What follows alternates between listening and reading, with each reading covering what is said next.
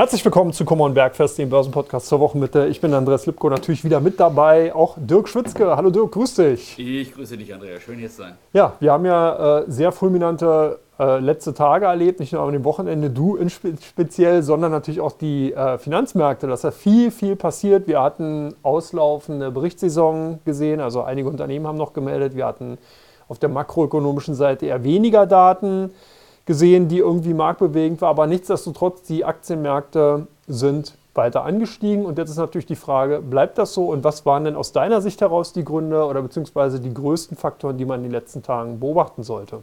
Bei dem Intro hatte ich jetzt schon fast befürchtet, du würdest von einem spannenden Wochenende erzählen wollen, weil das dann anschließend nie, niemand mehr auf die Marktdaten konzentrieren kann.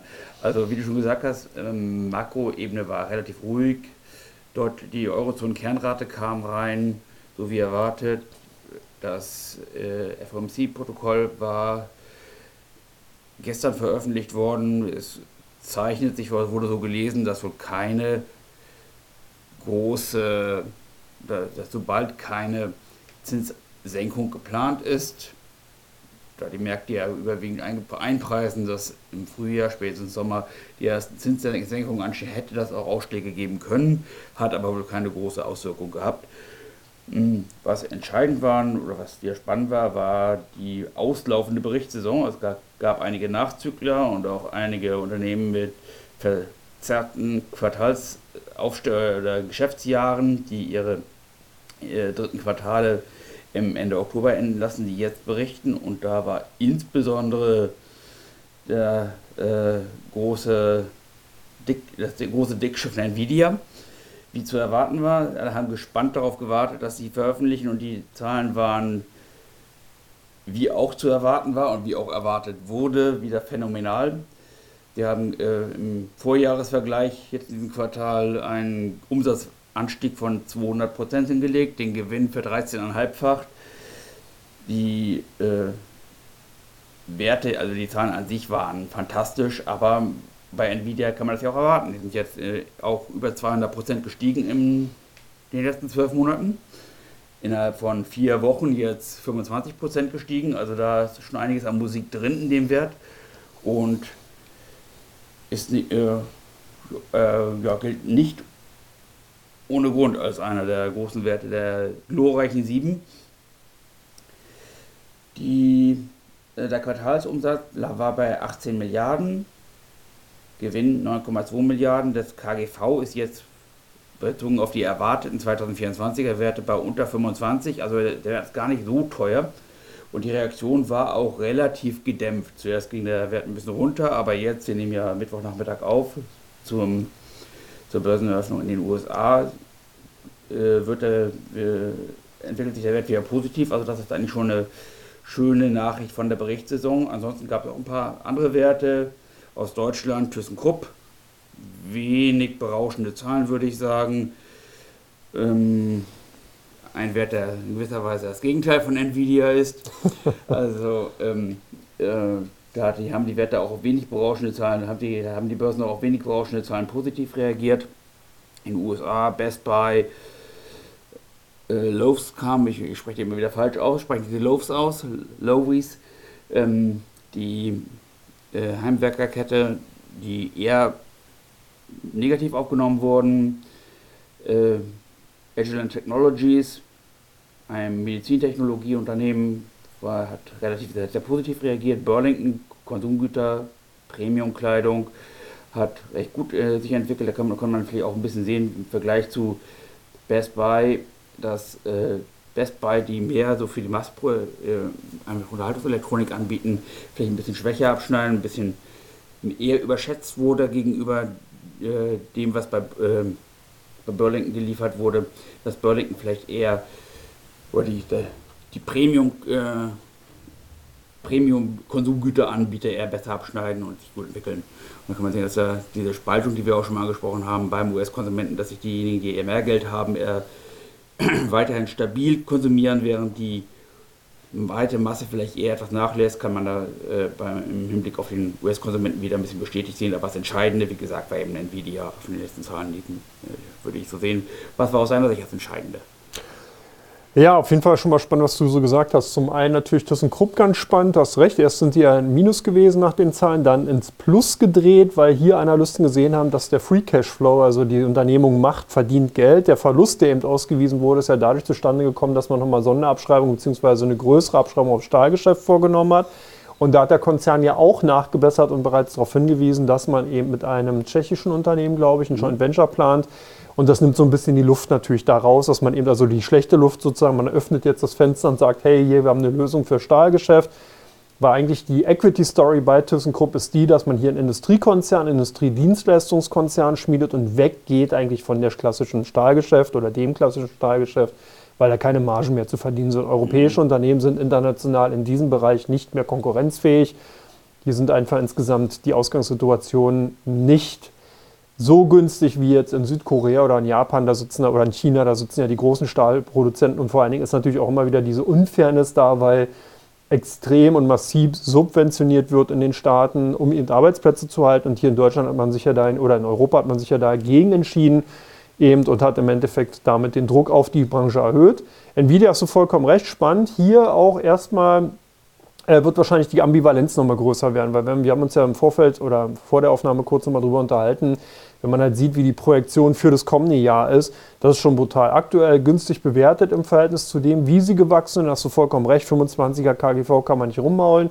Bloß wenn man eben sieht, was fürs nächste Jahr antizipiert wird, äh, nochmal eine Vervielfachung des Umsatzes, nochmal eine Vervielfachung des Gewinns, da sehe ich so ein bisschen so die ersten Warnzeichen, dass das vielleicht ein bisschen too much sein könnte und äh, dass man da eventuell mit der einen oder anderen negativen Überraschung rechnen kann. Und eben ähm, der CEO von Nvidia hat auch darauf hingewiesen, dass man hier klassisch und ganz klar ein äh, China-Exposure hat, weil eben das Risiko da ist, dass eben äh, die Außenpolitik der USA in Richtung China sich drastifiziert, dass man eben sagt, keine Technologien, die mit KI zu tun haben, sollen nach China gehen. Und das würde tatsächlich Nvidia ordentlich ins Kontor schlagen. Man hat auch gesehen, dass eine hohe Abhängigkeit in Richtung Singapur fahren ist. 15 Prozent der Umsätze sind in Singapur erzielt worden.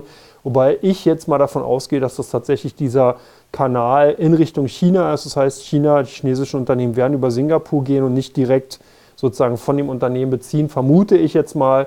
Und da sieht man aber, wie hoch die Abhängigkeit halt ist. Also ganz spannend. Auch eine kleine Posse, die man, glaube ich, unbedingt erwähnen muss, ist die Geschichte um OpenAI.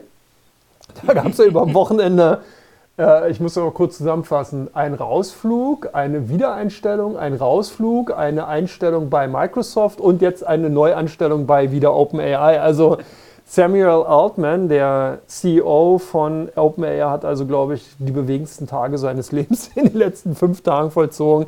Wahnsinn. Also erst ist er, glaube ich, vom Board entlassen worden, dann hat er gesagt, okay, er geht, dann hat er gesagt, er würde wieder anfangen mit bestimmt, unter bestimmten Bedingungen. Dann haben die gesagt, okay, machen wir, dann haben sie verhandelt, dann haben sie ihn doch nicht eingestellt. Dann kam Microsoft um die Ecke und hat gesagt, wir stellen nicht ein, und zwar mit gesamt dem Team. Dann kam, glaube ich, heute oder gestern Nachmittag die Nachricht raus, dass er doch wieder bei OpenAI einfängt und man mhm. hat eben Larry Summer noch zusätzlich ins Board geholt. Also da gab es einen Stühlerücken. Ich glaube, das sucht seinesgleichen bei so einem Startup oder vielleicht passiert das auch, weiß nicht. Dazu stecke ich da nicht so sehr drin. Und erwähnenswert die Alibaba-Zahlen. Durchaus gut, letzten Freitag, aber vom Markt sehr, sehr schlecht aufgenommen worden, dass, dass das Cloud-Geschäft nicht abgespalten werden soll, dass also die Zerschlagung oder die Ausbildung des Konzerns nicht vollzogen wird. Alibaba hat das begründet eben mit den Querelen USA, äh, China, weil man im Cloud-Bereich eben Technologie braucht, die man dann, wenn man die Sparte auslösen würde, nicht bekommen würde. Ich fand die Argumentationsebene eigentlich schlüssig und nachvollziehbar.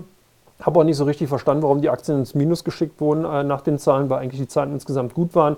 Gut, der Plot, das Sum of the Parts ist erstmal weg. Also dass man hier sozusagen natürlich dann angenommen hat, wenn die alle losgelöst werden und äh, einzeln an die Börse kommen, hat man einen größeren Unternehmenswert. Aber insgesamt der Konzern eigentlich aus einer, in einer Ausgangssituation, die aus meiner Sicht heraus durchaus interessant ist. Und ich glaube, makroökonomisch hast du recht, haben wir nicht groß was gesehen. Was aber zu sehen war, und das ist aus Europa dahingehend gesehen worden, teilweise auch in den Preisdaten aus den USA kennbar gewesen. Wir sehen halt wirklich eine Disinflation, würde ich noch nicht sagen, aber zumindest mal eine Entdynamisierung, das heißt ein Verharren auf einem hohen Niveau. Die FED hat gestern darauf hingewiesen, sie sind unzufrieden mit der Entwicklung der Kernrate, ist nachvollziehbar. Wir hatten an der Stelle, glaube ich, auch schon das öftere Mal gesagt, dass ich auch eher higher for longer sehe und nicht sofort wieder im nächsten Jahr Kürzungen oder Rückgänge äh, auf dem, äh, bei dem Zinsniveau. Das sehe ich nicht. Und von daher denke ich, dass hier der Markt ein bisschen überschießt. Aber mhm. gut, sei es wie es ist, Mr. Market is always right. Und von daher kann man da wohl nicht allzu viel machen. Aber ich denke, das waren so die größten, ähm, äh, größten Ereignisse in den letzten Tagen. Spannend auch Microsoft, genau, muss ich noch sagen, die Reaktion ja darauf äh, hat die erstmal auf ein All-Time-High hochgeschossen. Das heißt, ich glaube, die Marktkapitalisierung ist um 15 Milliarden angewachsen, nur weil sie eben den ehemaligen CEO von OpenAI eingestellt haben. Also merkt man schon, wie die Märkte momentan ticken. Klassisches Jahresendgeschäft, aber so ist es halt. Das zeigt aber auch, aber auch äh, kann man ja so interpretieren, dass es so gesehen wird, dass es eine souveräne Reaktion der CEO von Microsoft und das Management ja. von Microsoft war, dass sie auf dieses etwas semi-professionelle Verhalten bei OpenAI äh, da gleich mit einem pragmatischen Angebot reagiert haben und dann geguckt haben, dass sie äh, so oder so, egal welche Lösung sich jetzt bei äh, OpenAI intern abzeichnet, mh, ihr Geschäft in dieser wichtigen Wachstumssparte nicht gefährden wollen. Und das ist eben auch so, eine Anerkennung des, äh, des spontan und äh, pragmatisch richtig agierenden Menschenmessers von Nadella war. Genau, und pragmatisch und richtig agieren tun wir jetzt auch gleich in Teil 2, wenn wir nämlich die Vorausschau machen. Wir versuchen es. Und zwar auf das Wochenende von dir, von mir und natürlich auch auf die wichtigen äh, entsprechenden Finanzdaten und makroökonomischen Daten. Äh, in Anlehnung an die Wochenendplanung von Herrn Nadella, aber das werden wir ja dann hören. Wir wollen nicht zu weit ausreichen. Genau. Rudi.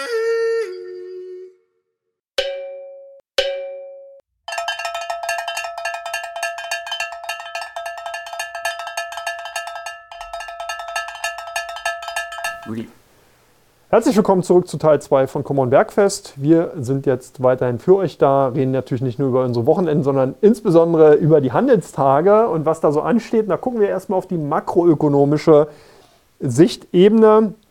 Äh, heute gab es ein paar Konjunktur- und Arbeitsmarktdaten aus den USA, die sind jetzt aber schon durch. Ich denke, kaum groß erwähnenswert. Die Märkte haben ja auch nicht groß darauf reagiert, mhm. sondern haben es zur Kenntnis genommen. Was so ein bisschen Blickpunkt rücken könnte, ist OPEC Plus Sitzung mhm. am Wochenende, Sonntag. Da könnte vielleicht der eine oder andere Überraschung ja erscheinen. Was denkst du, wie tragfähig oder äh, ja, was, was könnte nicht jetzt, was da natürlich kommt, weil wenn du das wüsstest, würdest du nicht hier, sondern auf den Bahamas sitzen. Meinst oder Ach oh. äh, nee, aber warum sind solche Sitzungen OPEC Plus natürlich wichtig für die Märkte? Das sagt natürlich einiges darüber, wie einig die OPEC ist bei ihren Verabredungen von äh, äh, Produktionskürzungen, wie stark das Kartell seine Marktmacht durchsetzen kann, gerade als OPEC Plus, die klassischen OPEC-Länder zusammen mit Russland, die eben gemeinsam als Öl- und Gasproduzenten, also OPEC ist natürlich Öl, aber Gas spielt ja de facto mit rein, ähm, äh, ihre Marktmacht davon abhängig machen können, wie die, die Marktmacht hängt davon ab, wie stark sie zusammenhalten und insbesondere der entscheidende große Player Saudi-Arabien seine freiwilligen Ölproduktionskürzungen weiter fortsetzt. Also der Markt geht wohl davon aus, dass Saudi-Arabien mindestens äh, bei bestehenden äh, Förderkürzungen bleibt. Ich glaube, 100.000 Barrel haben sie jetzt äh, als äh, freiwillige Förderkürzung. Möglicherweise werden sie da noch weitergehen. Die Ölmärkte sind jetzt zurückgegangen, was nicht an, den, äh, an der Angebotsseite liegt, weil zu viel Angebot im Markt wäre. Eigentlich aus den genannten Gründen, weil eben äh, die äh, OPEC recht diszipliniert ist, relativ wenig am Markt. Aber auf der Nachfrageseite ist relativ wenig los und da besteht eben schon ein gewisses Potenzial, dass äh, diese Nachfrage eventuell anziehen kann. Wenn zum Beispiel China die Konjunktur dort doch stärker jetzt anzieht, was ja zuletzt eher ein bisschen enttäuschend war, oder wenn die USA ihre strategische Petroleum, ihre strategische Ölreserven auffüllen wollen, die auf einem äh, 30-Jahrestief sind. Die haben jetzt, jetzt bei etwa 350.000 Barrel, in der Höhe, im Maximum waren sie bei 750.000. Wenn sie das auffüllen, würden das die Nachfrage schon beleben. Die wollen, glaube ich, jetzt ab 79 oder unter 79 äh, Dollar WTI-Preis kaufen. Da wären sie jetzt schon. Das könnte den Markt schützen, zusammen mit den zu erwartenden Ankündigungen von Saudi-Arabien, eben weitere freiwillige Produktionskürzungen durchzuführen. Auf der anderen Seite sagt man, dass die Russen nicht besonders diszipliniert sind. Wie gesagt, OPEC und OPEC Plus ist die klassischen OPEC-Staaten plus Russland. Und dass von den sanktionierten Russen äh, zur Finanzierung ihrer besonderen Bedarfe eben etwas undiszipliniert gefördert wird und das auf der Angebotsseite vielleicht ein bisschen das verwässern kann, was Saudi-Arabien macht. Das ist äh, spannend, was man da aus den offiziellen Verlautbarungen und auch aus den inoffiziellen Analysteninterpretationen äh, daraus lesen kann. Ja, spannend wird wahrscheinlich auch nochmal Südamerika, jetzt mit Argentinien, mit der Wahl. Mhm. Ne, ist ja auch im Endeffekt auch äh, ein Ölförderland und von daher ganz spannend, was da noch zu erwarten ist. Mhm. Dann bekommen wir, äh, was ich auch ganz spannend finde, Bruttoinlandsprodukt für Deutschland am Freitag. Da wird man sehen, ob man äh, tatsächlich jetzt, ich glaube, das müsste dann schon formell, wenn wir ein negatives Wachstum oder einen Rückgang sehen, Wachstum ja nicht, aber einen äh, Wachstumsrückgang sehen würden, wäre das formell, glaube ich, eine Rezession. Oder? Dritte Mal in Folge. Bin mir nicht ganz mhm. sicher, ob wir, doch müsste eigentlich sein. Letztes Mal eine Null. Also genau, wir, würden wir dann wahrscheinlich formell in einer. Ist eine Null, äh, zählt das mit rein? Also ich, wir haben ja keine Legaldefinition da. Ja, ja, weiß ich nicht. Jetzt kommt wahrscheinlich auf den Volkswirt an, der sich die Daten äh, anschaut. Vier Volkswirte, fünf Meinungen, wie man so schön sagt. Also von daher. Auf jeden das, Fall nicht weit weg davon. Nee, auf jeden Fall nicht weit weg davon, genau. Also wir bekommen die Bruttoinlandsproduktzahlen am Freitag für Deutschland. Wir bekommen aus Japan nochmal einige Daten, die ganz spannend sind. Aus den USA natürlich auch. Da spielen die Immobiliendaten in den kommenden äh, Tagen eine Rolle. In der nächsten Woche die, die Verkäufe neuer Häuser. Und Immobilienpreisindex gibt es am Dienstag aus den USA. Warum ist der Immobiliensektor in den USA so spannend und wichtig? Der sagt natürlich einiges darüber aus, wie es dem Konsumenten geht. Die Amerikaner ziehen ja häufiger und gerne um. Und da sagt, äh, wenn die äh, Konsumenten eben keine, aufgrund der erhöhten Zinsniveaus, Probleme haben, jetzt ihre bestehenden äh, Immobilienkredite umzufinanzieren und das ein Hindernis ist, dafür umzuziehen, hindern sie natürlich die USA, die US-Bürger und die US-Konsumenten und die US-Arbeitnehmer auch in ihrer Mobilität. Und äh, das sagt dann immer, kann, daraus kann man einiges rausinterpretieren darüber, dass so wie, äh, die, wie die Lage der Konsumenten ist und wie weit sie unter ihren gestiegenen, möglichen gestiegenen Immobilienkreditzinsen äh, äh, leiden. Als hat die natürlich einen erheblichen Teil, wie bei uns ja auch, einen erheblichen Teil des äh, äh, zur Verfügung stehenden Einkommens der normalen Durchschnittsbürger in der Mittelschicht aufzehren. Aber da haben sie in den USA, die, haben, die machen das ja nicht wie wir, dass sie einmal in ihrem Leben eine Immobilie kaufen und die dann ihr Leben lang abzahlen und dann gehört sie ihnen. Sondern da ist es ja durchaus üblich, dass man äh, äh, eine Immobilie finanziert und die, bevor sie abgezahlt ist, dann umzieht und dann eine neue Immobilie finanziert, die vielleicht etwas größer ist, in, einem, in einer Gegend, in der man einen besser bezahlten Job hat. Und durch, wenn die äh, Konsumenten jetzt auf bei steigenden Immobilienzinsen auf immer weniger wertvollen Immobilien sitzen, die immer weniger die äh, Restschulden decken können, dann behindert das natürlich die Mobilität. Also der amerikanische Konsument an sich entscheidet, ob er sich ein paar Burlington-Socken holt oder ein neues Haus. Zum Beispiel. Hat er hervorragend die Brücke geschlagen. genau, da sind wir auch schon auf der Unternehmensseite angekommen. Wir hatten heute genau Daten von Deere. Ich hatte mir die angesehen, die waren so, ja, waren besser, besser als erwartet. Äh, zeigt natürlich auch, dass der ganze Maschinenbau in den USA dahingehend, man hat ja, glaube ich, bei Caterpillar ähnliche Zahlen gesehen. Jetzt ist die Frage, ob das nachhaltig ist, ob die Aktienkurse darauf nachhaltig reagieren, also positiv reagieren werden. Ansonsten verlagert sich das Ganze technologieartig eher in den Bereich des Cybersecurity in den USA. Wir bekommen mhm. Zscaler, wir bekommen CrowdStrike. In Deutschland spielen tatsächlich dann auch eher die Unternehmen aus der zweiten, Strich, dritten Reihe eine Rolle, wobei ich gerade sehe, hier China Pinduoduo wird äh, morgen. Zahlen vorlegen, hat Alibaba, Beidou heute sicherlich nochmal ganz spannend. Und ansonsten ja, bekommen wir hier halt Home24, Adler Real Estate, sehe hier CA Immobilien, das ist ja ein österreichisches Unternehmen, Immofinanz, und Around Town, ja gut, das sind ja alles äh, ähm, eher Unternehmen, die so ein bisschen aus der dritten Reihe oder sogar vierten Reihe sind. Hewlett Packard vielleicht nochmal ganz spannend, mhm. ne, die große, äh, große Technologie. Sagt was für Hardware-Nachfrage. Auf jeden Fall. Warren Buffett hatte letztens ja, glaube ich, die Beteiligung runtergefahren. Ne? Mhm, genau. Also von daher auch nochmal spannend, ob der gute Mann da vielleicht ja. gutes Näschen hatte. Z-Scaler und äh, CrowdStrike finde ich spannend, weil das die gleiche Branche ist wie Palo Alto. Ein bisschen Fortinet kann man vielleicht im Groben vergleichen. Wir ja. Haben, mit Fortinet arbeiten wir ja auch hier sehr gerne im Büro, aber äh, die äh, Aktionäre von Fortinet waren, denen ging es, äh, ist halt nicht so gut wie den Aktionären von zumindest von Palo Alto. Palo Alto äh, hat ja recht gute Zahlen gut vorgelegt, Fortinet das zweite Mal hintereinander enttäuscht. Da ist ganz spannend, wie Zscaler und äh, CrowdStrike aussehen. Das ist innerhalb der Softwarebranche sicherlich eine der spannenderen Branchen, die auch bei gestiegenem Zinsniveau äh, vom, denen auch bei gestiegenem Zinsniveau vom Markt ein höheres KGV zugebilligt wird. Genau, weil man ja im Endeffekt als Unternehmenslenker nicht entscheiden will, wir kaufen uns keine Cybersecurity-Software, weil die so teuer geworden ist, sondern die sollte man haben, weil sonst kann man im Endeffekt seinen Laden eventuell dicht machen. Das äh, wird mehr und mehr CEOs bewusst. Genau. Gut, lieber Dirk, vielen, vielen Dank. Damit wir den Cliffhanger natürlich aufrechthalten, sagen wir, dass wir am Freitag eventuell über das Wochenende reden, weil es wäre jetzt ja zu früh. Das ist einfach im Endeffekt unfair, wenn man in der Mitte der Woche bereits schon seine Pläne für das Wochenende verrät, weil diejenigen, die dann sozusagen ebenfalls wie wir ja auch noch bis Freitag 23.59 Uhr arbeiten. Du meinst, wir jungen Leute sind spontan. So sieht es aus. Also in dieser Form dann vielen, vielen Dank, dass du heute den Weg hier wieder hergefunden hast, mit mir über die Börsen, Finanzmärkte gesprochen hast. Sehr, und sehr ja, gerne. wir hören uns dann am Freitag wieder. Ich freue mich. Ja, ich freue mich auch, wenn ihr am Freitag genau wieder dabei seid, wenn wir hier dann entsprechend an dieser Stelle gleiche Welle über natürlich die Märkte, über Aktien, Unternehmen und natürlich auch die most oder die meistgehandelten Werte bei Comdirect und die meistgesuchten bei der Investa entsprechend reden. Also ihr könnt gespannt sein, wird ganz spannend am Freitag dann wieder für euch da. Bis dann, macht's gut. Ciao, ciao.